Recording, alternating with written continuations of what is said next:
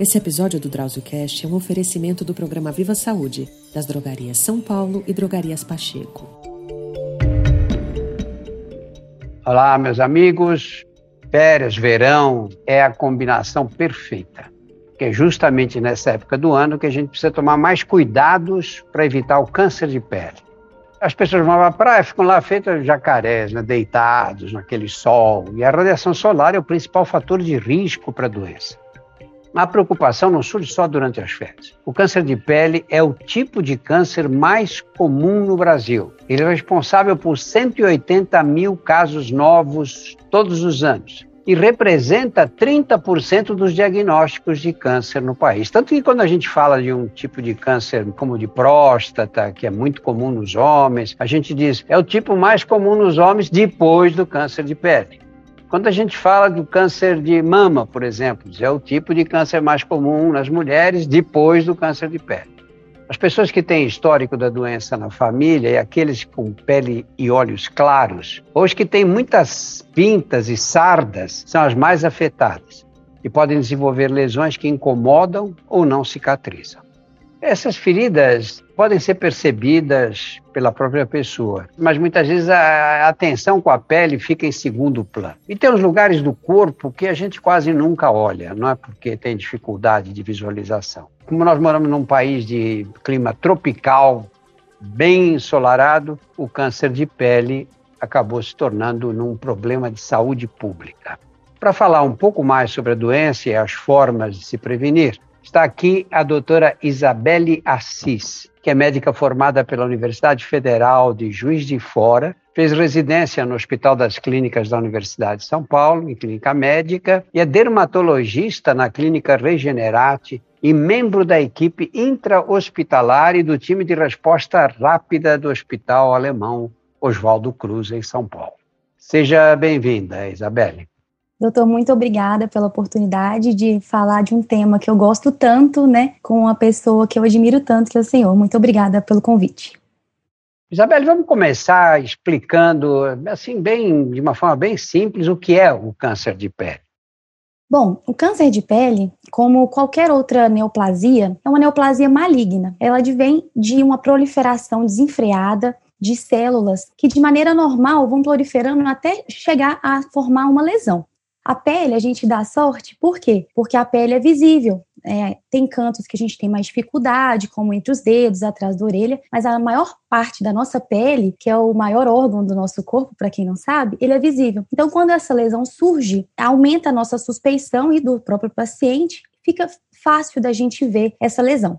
Como o senhor disse, o câncer de pele é a neoplasia maligna, né, o câncer mais comum do Brasil e do mundo. Hoje, ele é responsável por 30% dos casos de câncer do Brasil e a gente tem que tratar esse problema como um problema de saúde pública, devido à sua incidência e prevalência. Então, vai ser muito bom conversar com você sobre o câncer de pele. Então, vamos falar dos tipos mais frequentes de câncer de pele. Há uns tipos bastante raros e esses fogem do objetivo dessa nossa discussão. Né? Aqueles que acontecem na maioria das vezes. Sim, para fins epidemiológicos, a gente dividiu o câncer de pele em dois grupos. O primeiro grupo é o câncer de pele não melanoma e o segundo grupo é o câncer de pele melanoma. Dentre os não melanomas, que é a maior parte deles, a gente tem dois principais, tem vários tipos, mas existem dois principais, que é o carcinoma basocelular e o carcinoma espinocelular. O carcinoma basocelular, ele é o mais comum de todos. Ele é o que, inclusive, a gente vê mais em consultório. Ele é responsável por 70% dos casos. E ele aparece geralmente em áreas expostas ao sol, assim como a maioria dos cânceres de pele, em pacientes às vezes mais idosos, mais velhos, e ele por vezes aparece como um carocinho no nariz, na bochecha, que às vezes é mais vermelhado, com vasinhos aparentes, e ele pode até sangrar e coçar. Então tem que ficar bastante atento a ele. O outro câncer de pele não melanoma é o carcinoma espinocelular. Ele não é tão comum quanto o basocelular, ele é responsável por 25% dos casos e ele é mais associado às pessoas que tomam sol a vida toda sem protetor, né? Principalmente pacientes que trabalharam na roça a vida inteira. Geralmente ele dá nos braços, na face, na orelha, nos lábios. A gente tem que ficar muito atento com esse câncer de pele também, porque ele pode aparecer como uma lesão verrucosa, mais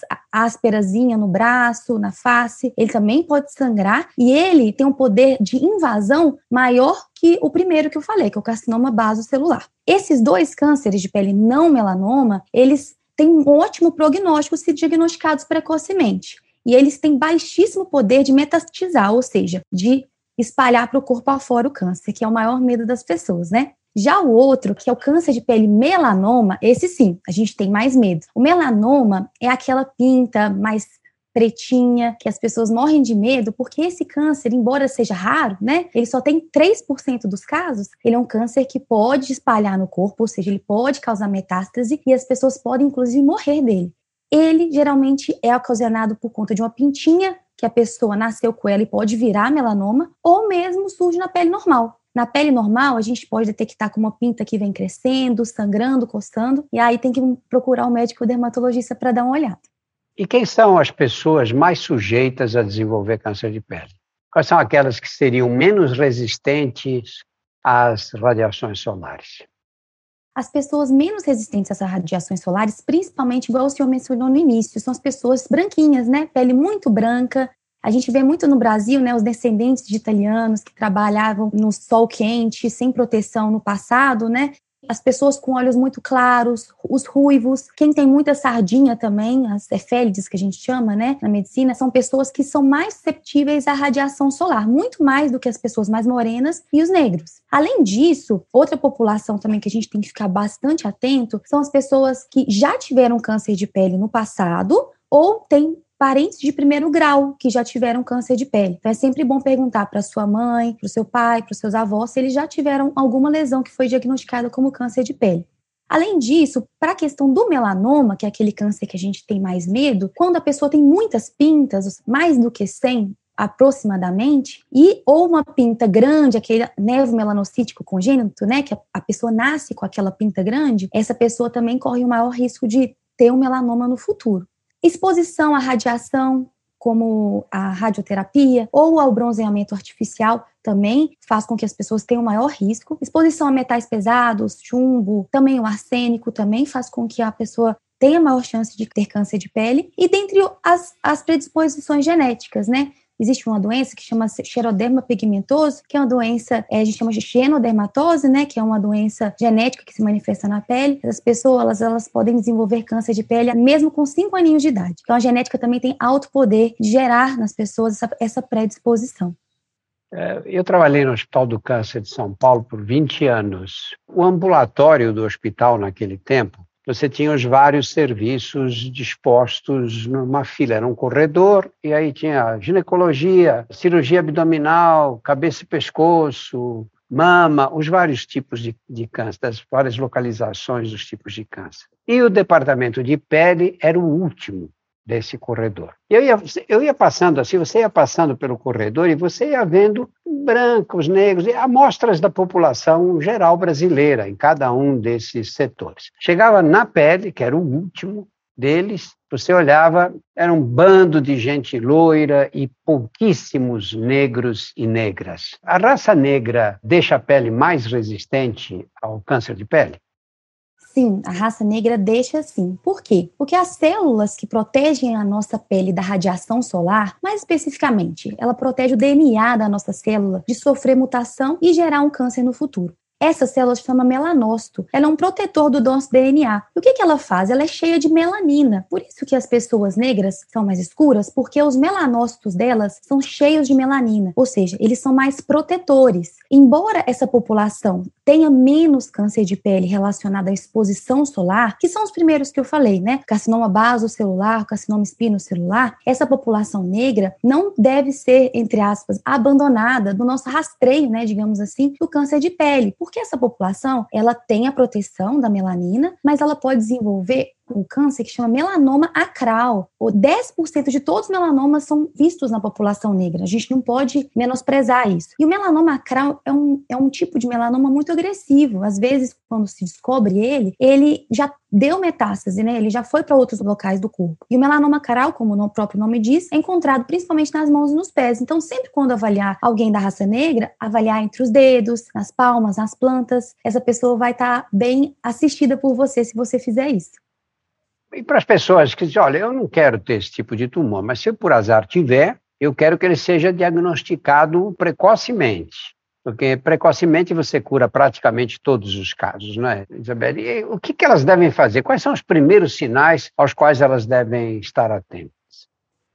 Então, o diagnóstico precoce é a chave, porque a partir do momento que você tem uma lesão, você não pode tardar no diagnóstico, então tem que procurar o dermatologista rápido. Quais são os sinais que a gente pode ver na pele que isso pode indicar um provável câncer de pele? Bom, para começar, qualquer feridinha que a gente veja na pele do rosto, dos braços, em qualquer local do corpo, que não cicatrize em quatro semanas. Ou seja, passou um mês, a feridinha ali ainda está ali. Pode ser até uma lesão de acne. A gente tem um caso de uma jovem famosa que apareceu nas notícias. Com 22 anos, ela tinha uma ferida de acne há seis meses que não melhorava. Quando ela procurou o dermatologista era um câncer de pele. A gente está vendo cada vez mais essa história em jovens. Então, por isso que a gente não pode menosprezar, mesmo sendo jovem, essas feridinhas que não fecham. Além disso, qualquer pinta, mesmo que você tenha nascido com ela, que esteja crescendo no, no último mês, que comece a coçar ou comece a sangrar, ou até mesmo doer. Essa é uma pinta que a gente considera uma pinta suspeita e a gente precisa avaliar essa pinta através do exame físico e até mesmo realizar um estudo pela biópsia para saber se é câncer de pele. Então você recebe uma pessoa assim, com uma feridinha que não cicatriza no rosto, às vezes fecha, depois ela abre outra vez. Como é que você faz o diagnóstico? Bom, o diagnóstico começa pelo, pela suspeição do médico através do exame físico, né? E aí a gente vai vendo quais lesões que podem ser eleitas, né, digamos assim, para ser mais bem estudada. E como é que a gente faz esse diagnóstico? A gente faz uma biópsia. A biópsia nada mais é que tirar um pedacinho do tumor, claro, sob a técnica de anestesia, para que a gente mande para o laboratório e lá no laboratório o patologista vai ver essa lâmina com essa amostra da lesão no microscópio. No microscópio, é o melhor lugar para a gente ver se essa neoplasia é uma neoplasia benigna ou maligna. Sendo maligna, se trata de um câncer de pele e a gente vai partir para o tratamento. É, você sabe que eu trabalhei no Hospital do Câncer, como eu disse, muitos anos, e especificamente no grupo de melanoma. Naquela época, era muito comum você receber pacientes com melanoma que vinham com uma biópsia em que o médico tirava um fragmento da pinta e, em geral, isso é um fator de complicação da doença, né? E isso, com muita campanha de esclarecimento entre os médicos, diminuiu muito o número dessas biópsias. É só para quem está nos escutando, quando você tem a suspeita de um carcinoma celular ou espino celular, você tira só um pedacinho da lesão, examina e depois faz o tratamento definitivo. No melanoma não deve fazer isso de jeito nenhum. Então, eu disse que isso veio diminuindo, os médicos estavam mais informados. Semana passada, um amigo me ligou a respeito de um amigo dele, acabei entrando em contato, e ele tinha um melanoma que foi retirado só um fragmento. E ele mesmo disse, falou, doutor, parece que a hora que mexeram nisso arruinou de vez, começou a crescer de um dia para o outro. Então é só, eu estou dizendo isso só para lembrar quem está nos escutando e no melanoma você não tira pedaço, você tira a pinta inteira, não é, Isabel? Exatamente. O melanoma, ele sempre vai ser um câncer que quando a gente tirar ele, a gente vai ter que partir, exceto raras exceções, né? Quando é um melanoma, a gente chama in situ, né? Quando é um melanoma que tá ali bem na camadinha superficial da pele. Mas a maior parte dos melanomas, a gente vai fazer uma segunda cirurgia, né? Para ampliar a margem daquela primeira cirurgia. E para fazer essa segunda cirurgia, a gente precisa de saber qual é a profundidade que aquele melanoma alcançou na pele. A gente chama isso de índice de Breslow. Para saber a profundidade, a gente precisa de tirar a pinta inteira para saber entre toda aquela pinta aonde que está a maior profundidade, que é isso que vai ditar o prognóstico. Sem essa profundidade real, não tem como a gente prever qual que vai ser a margem da próxima cirurgia. E aí, sendo às vezes um pedacinho da pinta com a profundidade pequenininha, é, o paciente vai ser subtratado, ou seja, a margem vai, pode ser pequena. E aí os índices de recidiva aumentam muito. E no caso dos tumores não melanoma, você, você já explicou como é o tratamento do melanoma, né? que regras ele deve seguir. A regra geral dos vasos celulares e dos carcinomas espinocelulares. Então, como eu disse no início, eles são tumores que, se diagnosticados precocemente, numa fase inicial da doença, o tratamento é curativo na maior parte das vezes. Ou seja, o paciente não vai morrer por conta daquilo. É claro que a gente sempre tem que ficar atento que quando demora muito para diagnosticar, esse tumor pode alcançar profundidades grandes na pele, atingindo ossos, músculos e fazendo com que o paciente tenha deformidades e tudo. Então, é por isso que é sempre importante o diagnóstico precoce para o tratamento ser o menos agressivo possível. Nos dois tipos de câncer, que são câncer de pele não melanoma, o que a gente mais prefere para ter menor índice de recorrência é a ressecção cirúrgica. Mas existem casos que às vezes o paciente não está apto para sofrer uma cirurgia, às vezes em locais mais complicados. Isso depende muito também da localização e gravidade do tumor. A gente pode fazer terapias locais, até mesmo com cremes, e também a terapia que a gente fala de criocirurgia, que é aplicar uma fonte de nitrogênio líquido na lesão para fazer com que ela desapareça, ou também a eletrocoagulação, que é uma fonte de calor para que a gente tire aquela lesão dali. Então depende muito da gravidade, mas uma ressecção cirúrgica é o mais confiável, digamos assim. Você acha que o SUS está organizado para tratar esses casos de câncer de pele, que é o tipo mais frequente no país? Né?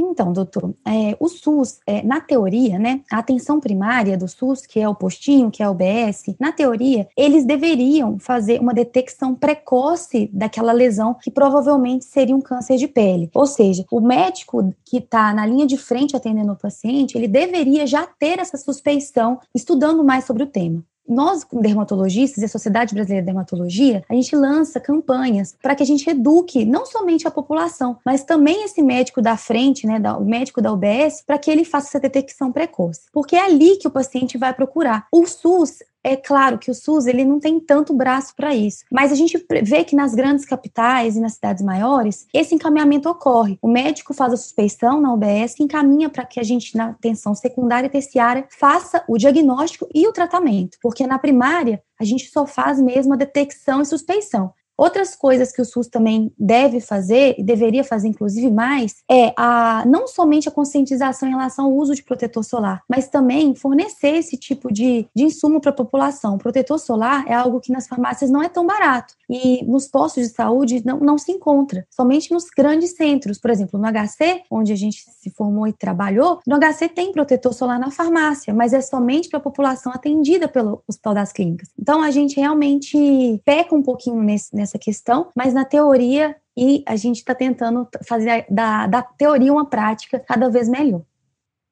Você sabe que o sol, então, é o grande causador do câncer de pele. Mas as pessoas não podem viver sem apanhar sol, mesmo porque o sol é fundamental para sintetizar vitamina D, etc. Né? Então, quais são os cuidados? Eu quero apanhar sol, mas não quero ter câncer de pele. O que, que eu tenho que fazer obrigatoriamente? Bom, é, obrigatoriamente a gente fala que o nosso maior aliado é o protetor solar. Não é falsa demagogia. A gente percebe que pacientes que chegam 50, 60 anos usando protetor solar toda a vida são pacientes que não têm um fotodano muito aparente, ou seja, não tem muitas manchas, não ficam muito envelhecidos e, inclusive, não tem muito câncer de pele. É claro que a genética exerce um fator preponderante nesses casos, quando mesmo assim ainda tem. Mas para minimizar o risco, a gente tem que usar o protetor solar. E como é que a gente tem que usar?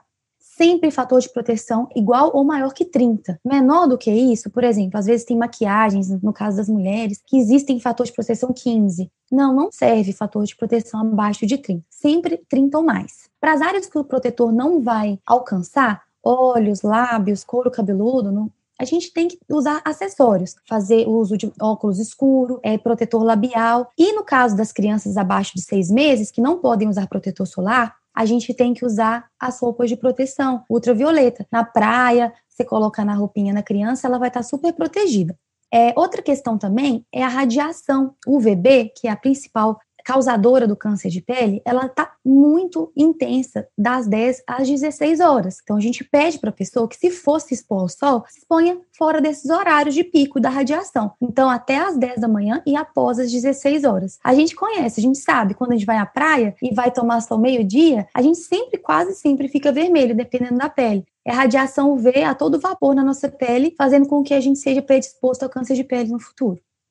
E se uma pessoa apanha sol, de vez em quando só, cada seis meses eu vou para a praia. ela precisa tomar esses mesmos cuidados ou apanhando pouco sol, assim, esporadicamente, não há problema nenhum? Então, essa é uma dúvida muito importante. As pessoas às vezes menosprezam o sol do verão, que vai na praia uma, duas vezes ao ano, fica vermelho, descasca e acha aquilo extremamente normal. A gente tem, como médico, a gente tem que alertar sobre o perigo de, dessa prática, porque o sol, se o sol incide na sua forma, a exposição solar de forma esporádica, mais intensa, é um fator de risco quase igual ao sol que você toma todo dia cumulativo sem protetor solar. Então, é muito importante ir à praia, aplicar o protetor solar certinho, reaplicando a cada duas a três horas. E se você for uma pessoa que vai muito ao mar, vai muito à piscina ou sua muito durante o calor, você deve aplicar um protetor solar que seja um protetor solar à prova d'água, porque as reaplicações não precisam ser tão frequentes e ele sempre vai estar efetivamente provocando a proteção da sua pele. Um dado curioso que saíram estudos nos últimos anos é que o sol que se toma e se acumula na pele dos 10 até os 20 anos de idade, ou seja, a pessoa da criança, adolescente ao adulto jovem que toma muito sol, ele guarda essa memória, as células guardam esse dano solar e essa pessoa fica mais predisposta a ter câncer de pele na idade adulta e na velhice. Ou seja, a gente tem que proteger nossas crianças e nossos adolescentes, mesmo com a ida à praia uma vez ao ano.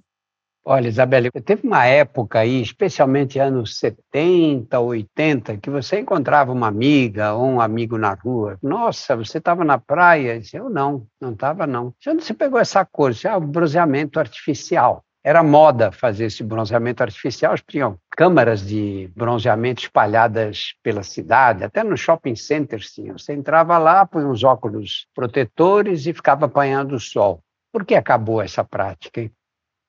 Então, doutor, a prática de bronzeamento artificial aumenta muito a chance de câncer de pele a, e, e, aumenta até 75% a chance de câncer de pele se aquele bronzeamento for, for feito abaixo dos 35 anos. Aí a, Anvisa né, detectou essa, essa ocorrência em pacientes mais jovens que tomavam bronzeamento artificial e em 2009 é, abriu-se uma resolução que proibia a prática de bronzeamento artificial no Brasil. Ou seja, se você vê algum estabelecimento vendendo essa prática de bronzeamento artificial, isso é proibido, porque isso eleva muito a chance de você ter um câncer de pele quando você for um pouco mais velho. E, e aquelas pessoas que trabalham sob o sol, né? eu sei lá, os carteiros, os carregadores de caminhão, esse pessoal que anda puxando carrocinha de reciclagem pela rua, o que eles têm que fazer ou o que deveria ser feito com eles? Essa população é a população que a gente tem que, digamos assim, tratar com muito carinho, doutor, porque essa é a população de maior risco. É a população que se expõe à radiação solar crônica e cumulativa, que são os pacientes que trabalham ao ar livre. O que, que deve ser feito? O interessante é sempre, além de usar o protetor, é sempre usar acessórios, ou seja, o carteiro que está todo dia ali embaixo do sol, sempre usar um chapéu e o óculos e sempre passar o protetor labial, porque câncer de pele também dá na boca. Além disso, essa população sempre tem que evitar os horários de pico. E se for trabalhar no horário de pico, que é de 10 às 16, sempre procurar ficar paradinho na sombra procurar algum lugar com sombra para que aquela que incidência solar não fique justamente em cima de você. Essa é a população que a gente realmente sempre enfatiza. Ter o exame anual com o dermatologista para checar todas as pintas e se eventuais lesões aparecerem. E é isso, é manter realmente a consciência que o câncer de pele é algo importante e que tem que ser valorizado. Muito obrigado por essas explicações todas, Isabelle. De nada, doutor. Eu acho que, eu sempre digo isso, informação é poder. Então, à medida que a gente tenha canais e você me deu uma grande oportunidade que eu nunca mais vou esquecer de estar aqui conversando sobre um tema tão importante, a gente pode estar oferecendo para a população algo que é muito importante, que é a informação. A partir do momento que eles saibam que eles estão correndo risco. E o que pode ser feito para minimizar esse risco, eles vão estar, digamos, empoderados e podem se prevenir do câncer de pele a longo prazo, tendo uma melhor qualidade de vida. Então, eu só queria agradecer pela oportunidade, sou uma grande admiradora sua, toda a minha família, todo mundo que me conhece vai ficar muito feliz que a gente está aqui passando esse conhecimento juntos. Nós é que agradecemos, Isabelle. Muito bom ter pessoas como você dando informações tão importantes para a população de um modo geral. No nosso portal você encontra mais de 100 episódios do DrauzioCast sobre os mais variados temas. Conheça também os nossos outros podcasts, Porque Dói, Saúde Sem Tabu e outras histórias, todos disponíveis nos principais agregadores.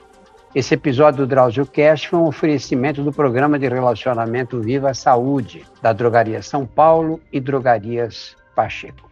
Muito obrigado a todos. Esse episódio do DrauzioCast é um oferecimento do programa Viva Saúde, das Drogarias São Paulo e Drogarias Pacheco.